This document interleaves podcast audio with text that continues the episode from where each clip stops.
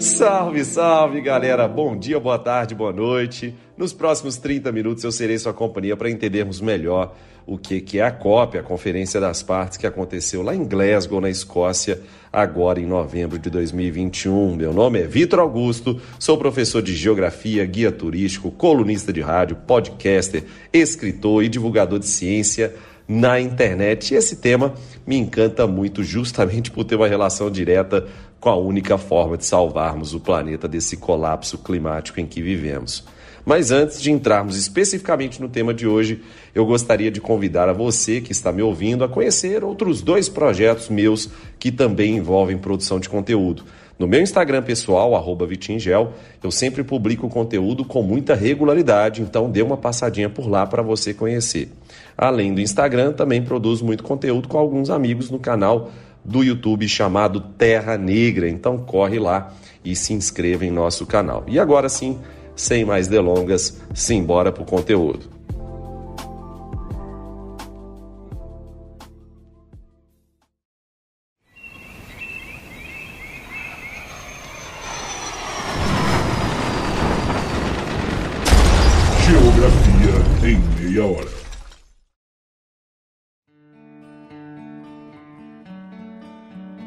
Quais são os encontros ambientais mais importantes da história? Qual a participação do Brasil nesses encontros? E o que vem sendo feito efetivamente pelos países para mitigarmos os efeitos das mudanças climáticas? Pois é, essa e várias outras perguntas eu vou responder hoje. Porque, afinal de contas, foram muitos encontros ambientais internacionais ao longo da nossa história recente. E quando eu digo recente, é porque, de fato, essa agenda ambiental ganhou corpo só a partir da década de 1990, internacionalmente. Aí você vira e fala que é uma pessoa super interessada no assunto e pode pensar o seguinte: ah, Vitinho, mas tiveram vários encontros ambientais a partir da década de 1970. Pois é, isso mesmo. Por exemplo, o encontro de Estocolmo em 1972, Montreal 1987 e Toronto 1988. Mas nenhum deles foi tão abrangente e relevante como a Rio 92. Só para não perdermos nada, para não deixarmos nada de importante passar, Vamos fazer um sobrevoo agora sobre a história desses encontros. A começarmos por Estocolmo 72, conhecida como o pontapé inicial dos encontros ambientais internacionais. O nome técnico corretinho mesmo seria a Conferência das Nações Unidas sobre o Desenvolvimento e o Meio Ambiente Humano, que ocorreu entre os dias 5 até 16 de junho de 1972 sediada por Estocolmo e que conseguiu reunir 113 países. Foi um marco histórico, justamente por se tratar do primeiro grande encontro internacional com representantes de diversas nações para discutir os problemas ambientais. E como seus principais desdobramentos, a gente pode citar a Declaração de Estocolmo, com 26 princípios mas principalmente a criação do Programa das Nações Unidas para o Meio Ambiente, que é conhecido por um acrônimo, que é o famoso PNUMA. Outro ponto importante sobre Estocolmo 72, que eu sempre gosto de chamar atenção, é o fato de o pontapé inicial desses encontros de maiores proporções ter sido justamente em solo europeu. Não podemos nos esquecer que a Europa foi profundamente afetada em relação às questões ambientais desde a Revolução Industrial o que amplificou de fato drasticamente a capacidade do europeu de degradar os solos, a atmosfera, os rios e os biomas nativos.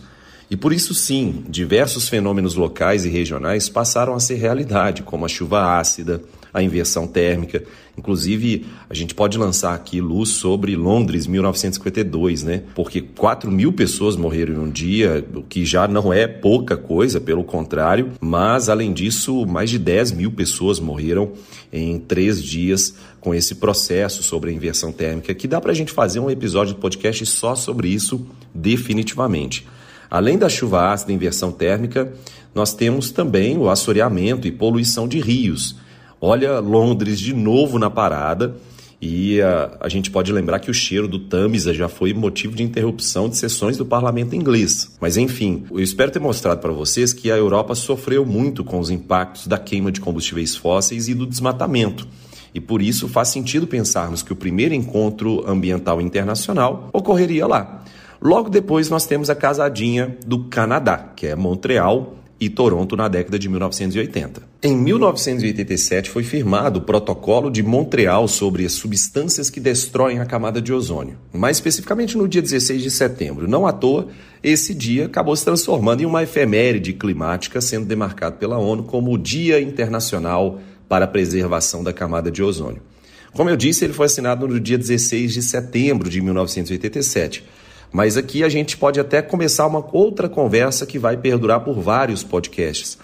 Nós temos datas diferentes para assinatura e para a entrada em vigência. Por exemplo, o acordo que eu acabei de falar que foi assinado, ele só entrou em vigência, em vigor, no dia 1 de janeiro de 1989, ou seja, basicamente um ano e meio depois, vamos colocar assim. Isso é extremamente comum em tratados, protocolos e convenções internacionais. Por isso a confusão de datas, pois vários tratados foram assinados, propostos em uma data, assinados em outra e entram em vigor em uma outra data ainda. Por isso é muito comum a gente perceber que livros, livros didáticos, livros de ensino superior acabam se confundindo um pouco em relação às datas e eu sempre vou tentar ser o mais preciso possível aqui no podcast, beleza? E agora voltando para a camada de ozônio, pesquisas desenvolvidas a partir da década de 1970 comprovaram que alguns compostos fabricados pelo homem, como o alon, como o clorofluorcarbono, que é o famoso CFC, o hidrofluorcarbono, que é o HCFC, o tetracloreto de carbono, que é o CTC, e o brometo de metila, eram capazes de destruir um grande número de moléculas de ozônio, contribuindo assim com a degradação da camada que protege a Terra dos raios ultravioletas. À época, esses componentes químicos eram amplamente utilizados pelo setor de refrigeração e ar-condicionado, na produção também de espumas, nos processos de limpeza industrial, na segurança contra incêndio e na fumigação agrícola. E também eram comumente encontrados em itens domésticos cotidianos, como sofás, colchões, copos descartáveis, geladeiras e desodorantes em spray. Esse protocolo de Montreal foi extremamente bem sucedido. Inclusive, o secretário-geral da ONU em 1987, que é o ganês Kofi Annan, disse que talvez seja o mais bem sucedido acordo internacional de todos os tempos. Mas aqui já fica algo importante para registro. Nenhum encontro ambiental ganha força sem anos de lutas e encontros prévios. Em 1985, dois anos antes de Montreal, as nações se reuniram em uma convenção chamada Convenção de Viena para a proteção da camada de ozônio.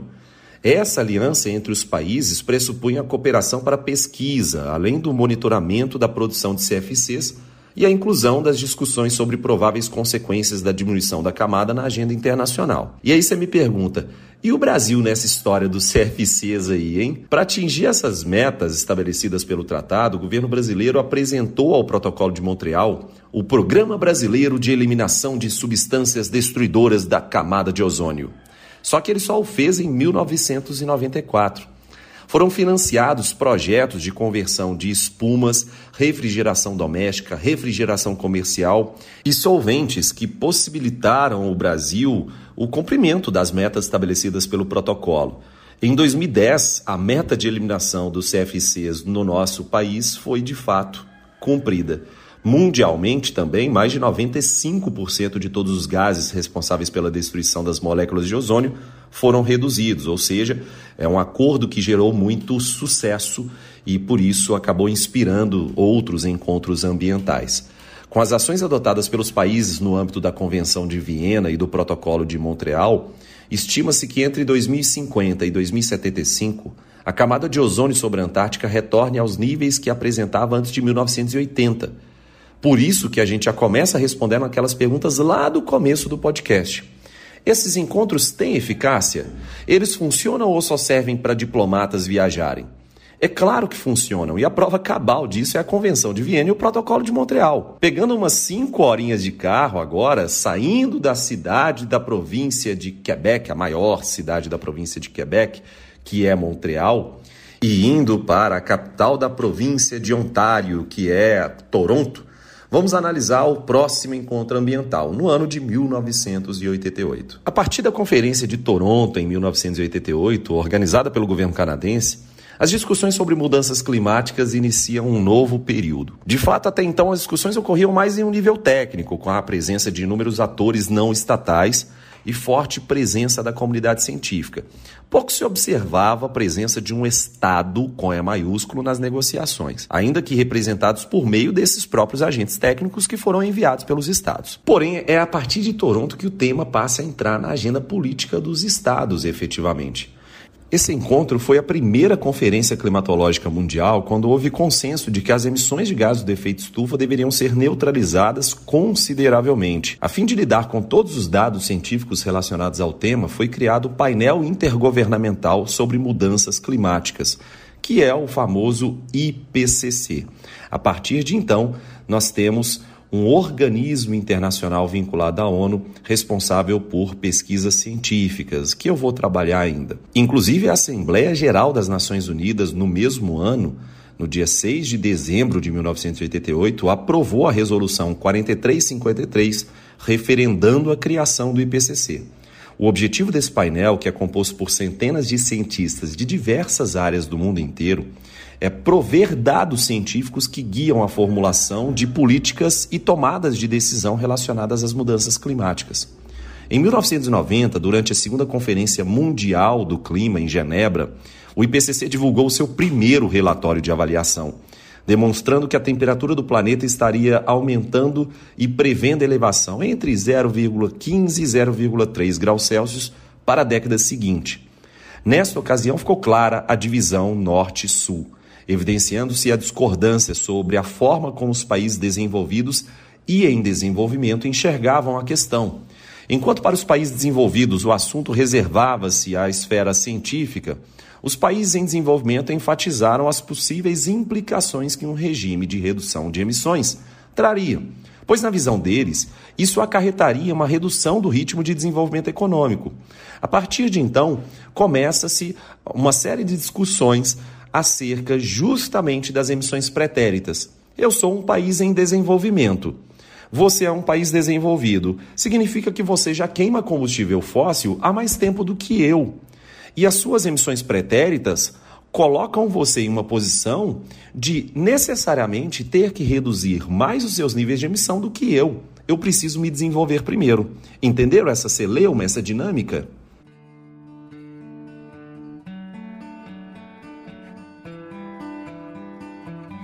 Tudo isso que a gente trabalhou agora foi para a gente abrir alas para a principal conferência do século XX, a Conferência das Nações Unidas para o Meio Ambiente e o Desenvolvimento, realizada no Rio de Janeiro em 1992, chamada de Rio 92 ou também conhecida como Eco 92. Na verdade, tem mil nomes diferentes, né? Cúpula da Terra, Eco, Rio 92, enfim, diversas nomenclaturas. O fato é que representantes de 179 países consolidaram uma agenda global para minimizar os problemas ambientais mundiais. Crescia a ideia, portanto, do desenvolvimento sustentável, buscando um modelo de crescimento econômico e social aliado à preservação ambiental e ao equilíbrio climático em todo o planeta. É nesse cenário que foi elaborada a Convenção Quadro das Nações Unidas sobre a Mudança do Clima. E escutem muito bem isso. Convenção Quadro das Nações Unidas sobre Mudança do Clima. Foram definidos compromissos e obrigações para todos os países. Esses países são denominados de partes da convenção.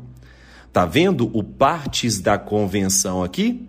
É por isso que mais tarde, em 1995, vai surgir a Conferência das Partes. Essa nomenclatura vai passar a ser muito mais usual a partir da Rio 92. Voltando à Rio 92 de fato, esse foi o maior encontro ambiental da história até então. Além de lideranças como os tradicionais chefes de governo e chefes de Estado, representantes do terceiro setor, como grandes ONGs e também lideranças religiosas foram até o Rio. Os chefes de Estado ficaram lá no centro de convenções, chamado Rio Centro, e os demais no aterro do Flamengo. E, inclusive, tem a curiosidade do Rio ter voltado a ser a capital do Brasil, uma vez que o presidente da República, Fernando Collor de Mello, transferiu oficialmente a capital de Brasília para o Rio de Janeiro. Esse, justamente nesse encontro, que surgiu a Greta Thunberg da época, uma canadense chamada Severn Cole Suzuki, que tinha na época 12 anos e fez um discurso de arrepiar. Eu deixei na descrição desse podcast um link com o discurso dela no YouTube para vocês acompanharem. Com o produto da conferência, a gente tem diversos ganhos. Por exemplo, a Carta da Terra, que é um documento trabalhando com os princípios éticos do desenvolvimento sustentável. Outras três convenções importantes: a primeira sobre diversidade biológica, seguida de uma específica para o combate à desertificação, e por fim, a Convenção Quadro das Nações Unidas sobre a Mudança do Clima. Além disso, outros documentos que alertavam a preocupação em relação, por exemplo, às florestas. E como a cereja do bolo, a gente tem a Agenda 21. E aí é, é importante, a Agenda 21 é um documento que traça o compromisso de cada país com o desenvolvimento sustentável é a agenda dos países para o século XXI, frente a um desafio de você colocar na pauta política do país a prioridade para o desenvolvimento sustentável. E como um subproduto da Rio 92, nós temos a famosa Conferência das Partes, que é o órgão supremo da Convenção Quadro das Nações Unidas sobre a Mudança do Clima, que reúne anualmente os países, ou seja, as partes, em conferências mundiais. Suas decisões são coletivas e consensuais e só podem ser tomadas se forem aceitas unanimemente pelas partes, sendo soberanas e valendo para todos os países signatários. O primeiro encontro dessa Conferência das Partes aconteceu no ano de 1995, em Berlim. Entre outras resoluções, definiu-se que o compromisso dos países desenvolvidos em reduzir suas emissões para os níveis de 1990 até o ano de 2000 não seria suficiente para atingir os objetivos de longo prazo da convenção. E por isso, as partes consentiram que devia ser elaborado um protocolo ou um instrumento com comprometimento legal entre elas que tornasse oficial essa questão, tendo como prazo definido a apresentação do documento no ano de 1997. Então, qual foi o principal trunfo de Berlim, a primeira COP, a COP 1? Foi justamente definir que nós teríamos, dois anos depois, uma resolução oficial. E é por isso que em 1997, agora todos vocês ouvintes vão entender e vão resgatar isso da memória em 1997, a COP3, a terceira conferência das partes, reuniu esses países em Kyoto, no Japão. A terceira conferência das partes da Convenção Quadro criou o Protocolo de Kyoto, que foi elaborado com o objetivo de regulamentar a Convenção Climática e assim determinar metas específicas de redução das emissões dos seis principais gases causadores do efeito estufa: o dióxido de carbono, metano, óxido nitroso, o hexafluoreto de enxofre, os hidrofluorcarbonos e também os perfluorocarbonos. Nessas metas incluiria-se a redução no período de 2008 até 2012 as emissões de gases do efeito estufa em 5,2% com relação ao que era emitido por esses países no ano de 1990. Basicamente, nós temos que o protocolo de Kyoto, de fato, efetivamente, só entrou em vigor no dia 16 de fevereiro de 2005. Eu estou falando que foi um protocolo proposto em 97 e só entrou em vigor em 16 de fevereiro de 2005, depois de uma sofrida espera de muitos anos pela adesão de um número significativo de países, o que ocorreu só após a ratificação pela Rússia. Para entrar em vigor, o protocolo precisou ser ratificado por pelo menos 55 partes da convenção, ou seja, 55 países, englobando países que contabilizaram no total pelo menos 55% das emissões totais de CO2 em 1990. Mas devido à não ratificação do maior emissor à época, que era os Estados Unidos, quase todos os outros países do chamado Anexo 1, que são os países desenvolvidos, precisaram ratificar o protocolo. Isso porque somente os Estados Unidos, em 1990, eram responsáveis por 36% das emissões totais dos países do anexo 1, dos chamados países desenvolvidos do protocolo de Quioto. E aí, nesse caso, a negação da ratificação dos Estados Unidos gerou muitos protestos, pois isso inviabilizaria o protocolo de Quioto. Vale lembrar que a régua utilizada para a definição do protocolo de Quioto foi o ano de 1990. Consequentemente, a contribuição chinesa era muito menor do que é hoje. Atualmente, a China e os Estados Unidos são os grandes responsáveis pelas contribuições internacionais de gases do efeito estufa para a atmosfera. Isso é um fato. E eu soltei uma informação despretensiosa que você, ouvinte, pode ter ativado uma curiosidade aí que é importante. Eu citei que o objetivo do protocolo de Kyoto era principalmente orientado aos países do anexo 1, os quais são popularmente chamados de países desenvolvidos. Mas e os outros países? Como é que funciona essa história? Tem como explicar para a gente direitinho, Vitinho? Claro que tem. Vamos embora. Olha só. Os países desenvolvidos também devem tomar iniciativas para reduzir as suas emissões. Mas o protocolo não estabelece metas ou mecanismos voltados para essas partes, uma vez que está baseado no princípio de responsabilidade comum, porém diferenciada. Ou seja, os países que mais contribuíram historicamente para o aquecimento global tem um encargo maior na mitigação da mudança do clima. Ainda assim, o protocolo de Kyoto não tem força de lei, né? então não estabelece penalidades para que as partes que não cumprem as diretrizes propostas sejam punidas. E por isso demorou tanto tempo para entrar em vigor. Ah, e um outro detalhe importante. Além das COPs, que são encontros anuais, ao longo dos outros anos também foram organizados outros encontros ambientais. Dentre eles, a Rio Mais 10, que é uma espécie de reedição comemorativa da Rio 92, né, 10 anos depois da Rio 92. Porém, a Rio Mais 10 aconteceu lá em Johannesburgo, na África do Sul. É como se fazer um encontro da Rio Mais 10 na África do Sul é, é a mesma coisa de fazer um Rock in Rio em Lisboa. E lembrando que isso aconteceu.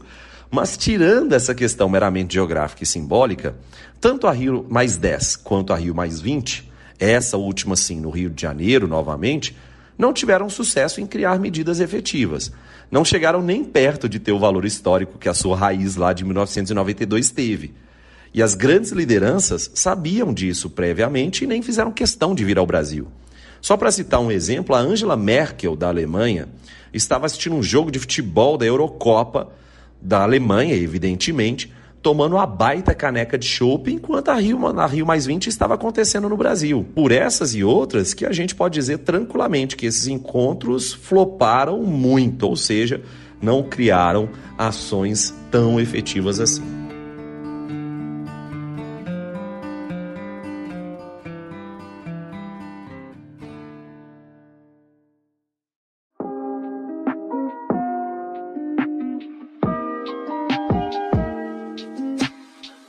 E agora, ouvinte, eu vou te propor uma breve reflexão. Você já parou para pensar que os modelos educacionais e a própria infraestrutura da escola são do século XIX?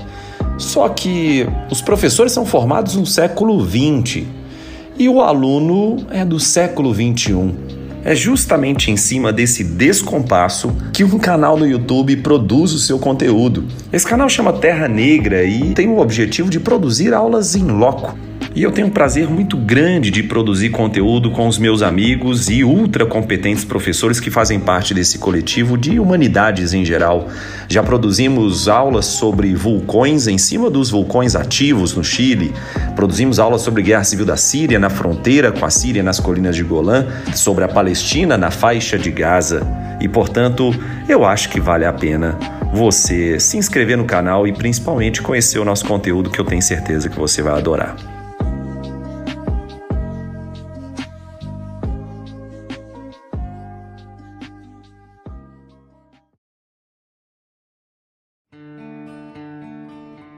Nós vamos dar um grande salto para o que de fato importa. Bora falar sobre a COP das COPs, o creme de la creme, a cereja do bolo, a última bolacha do pacote, enfim, vocês entenderam.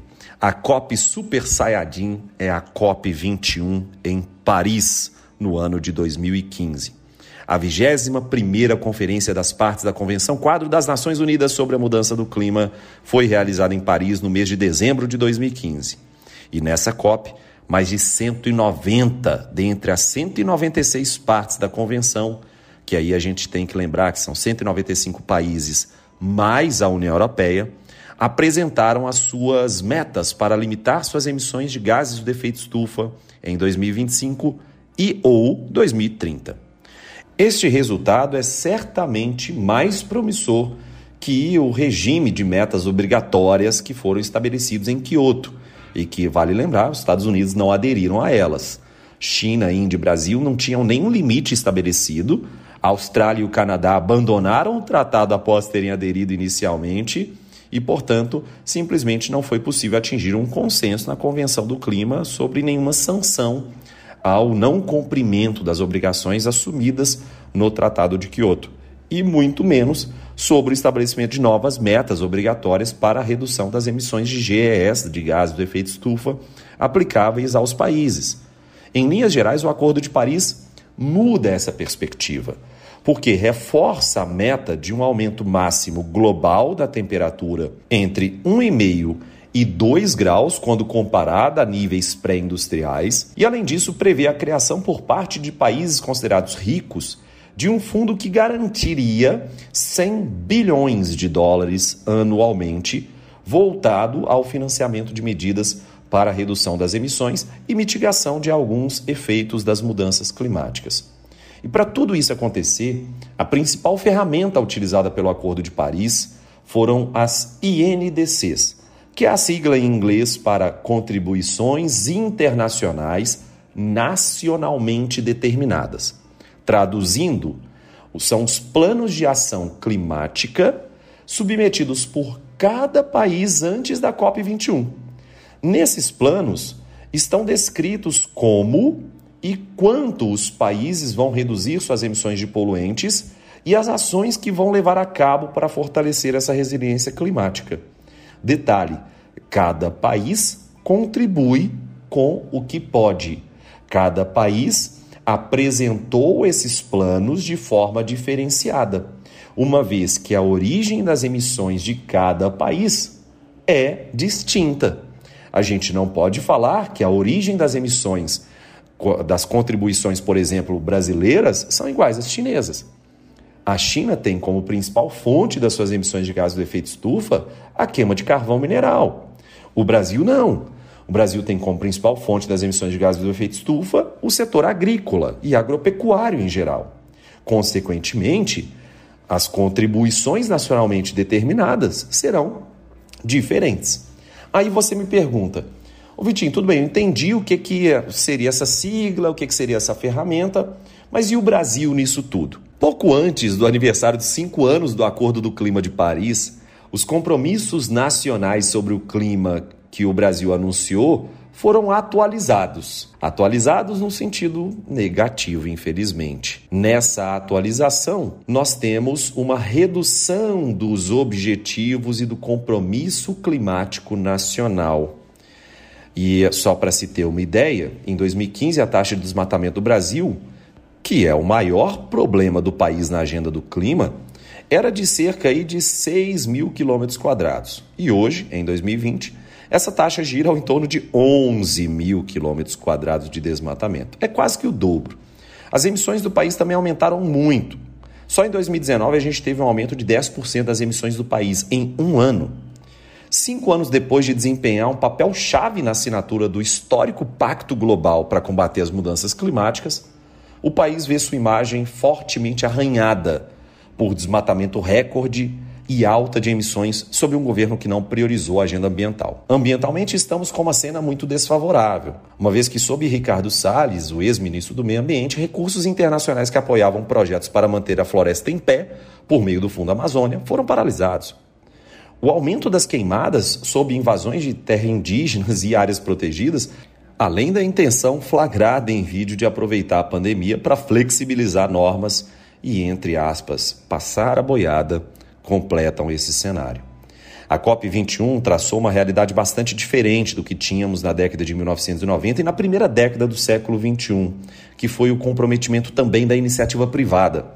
As empresas mostraram que elas estão cada vez mais sensíveis a essa questão, não só porque os seus donos têm convicções, mas também porque o crescimento verde é um bom negócio.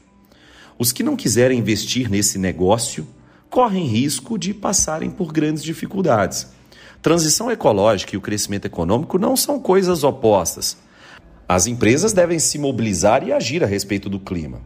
Hoje, os compromissos assumidos pelas empresas em prol do clima ultrapassam o simples âmbito de responsabilidade social e empresarial, pois estão muito mais integrados em sua estratégia econômica a longo prazo. Em nenhum outro encontro ambiental internacional, a presença do comprometimento da iniciativa privada foi tão massiva contando inclusive com empresas de setores altamente poluentes, como siderúrgicas e petroquímicas, além da evidente participação de empresas do ramo automobilístico, que também se comprometeram com a redução dos motores a combustão interna para outras tecnologias. A COP21 foi excepcional em todos os sentidos.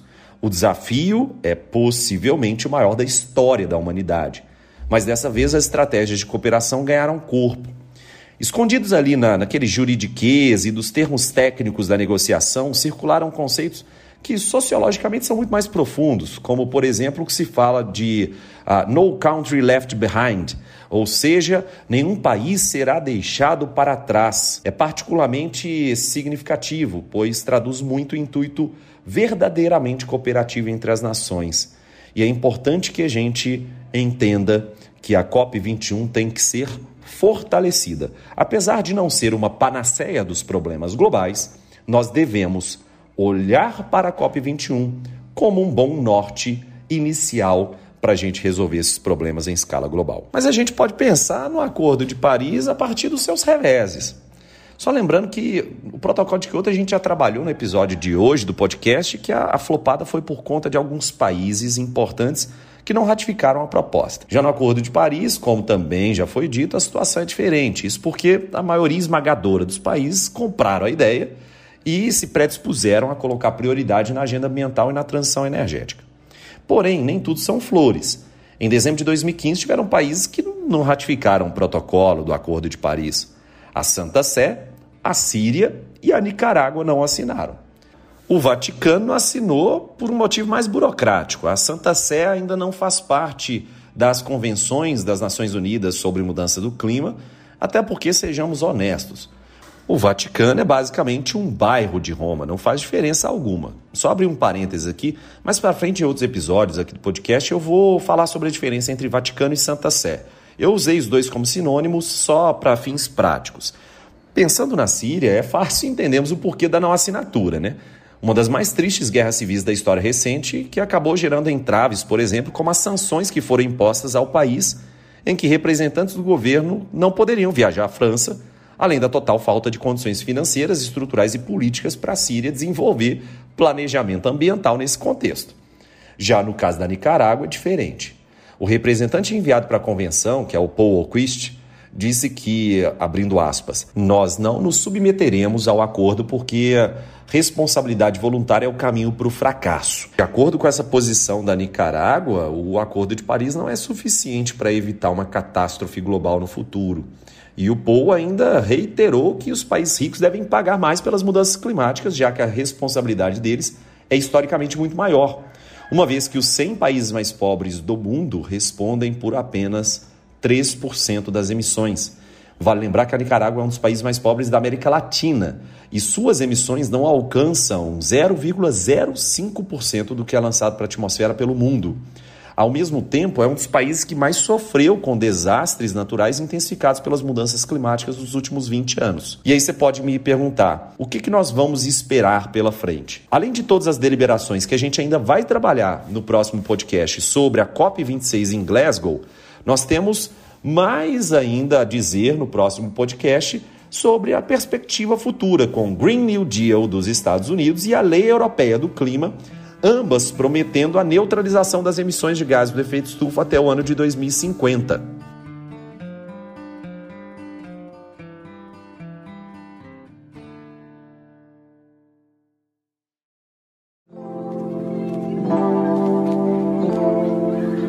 E aí, para a gente encerrar esse episódio com chave de ouro, eu gostaria de reiterar aqui: falta muita coisa sobre perspectiva futura do desenvolvimento sustentável e a gente vai ter um outro episódio podcast trabalhando com o que, que os Estados Unidos, a União Europeia, a China e até mesmo o próprio Brasil estão desenvolvendo de estratégias para o desenvolvimento sustentável e para mitigar todos os efeitos das mudanças climáticas.